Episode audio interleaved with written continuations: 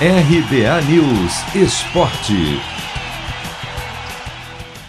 Sorteio pode complicar a vida dos clubes brasileiros na Libertadores da América. Terminada a fase de grupos, a situação ficou assim. O líder de cada chave será colocado no pote A.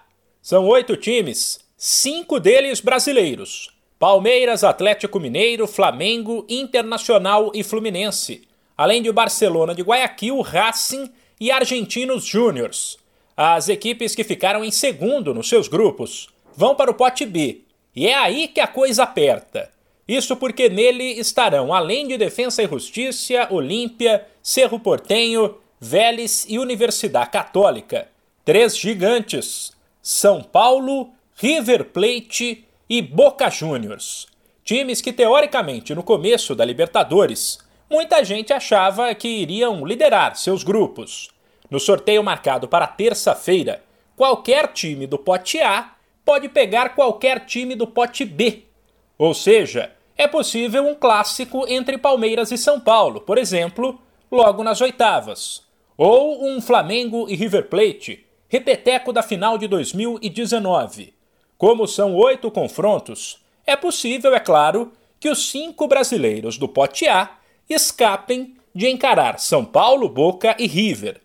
Mas a chance é pequena.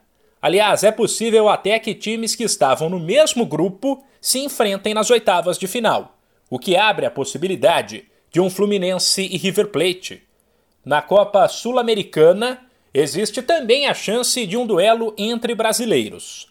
O pote A vai reunir o líder de cada grupo: Rosário Central, Independiente, Arsenal, Penharol, Libertar, Atlético Paranaense, Red Bull Bragantino e Grêmio. E o pote B vai reunir os times que ficaram em terceiro em seus grupos na Libertadores e com isso ganharam o direito de entrar no mata-mata da Sul-Americana. Casos de Del Valle, Deportivo Tátira, Júnior Barranquilha, Sporting Cristal, Nacional, LDU, América de Cali e Santos. De São Paulo, Humberto Ferretti.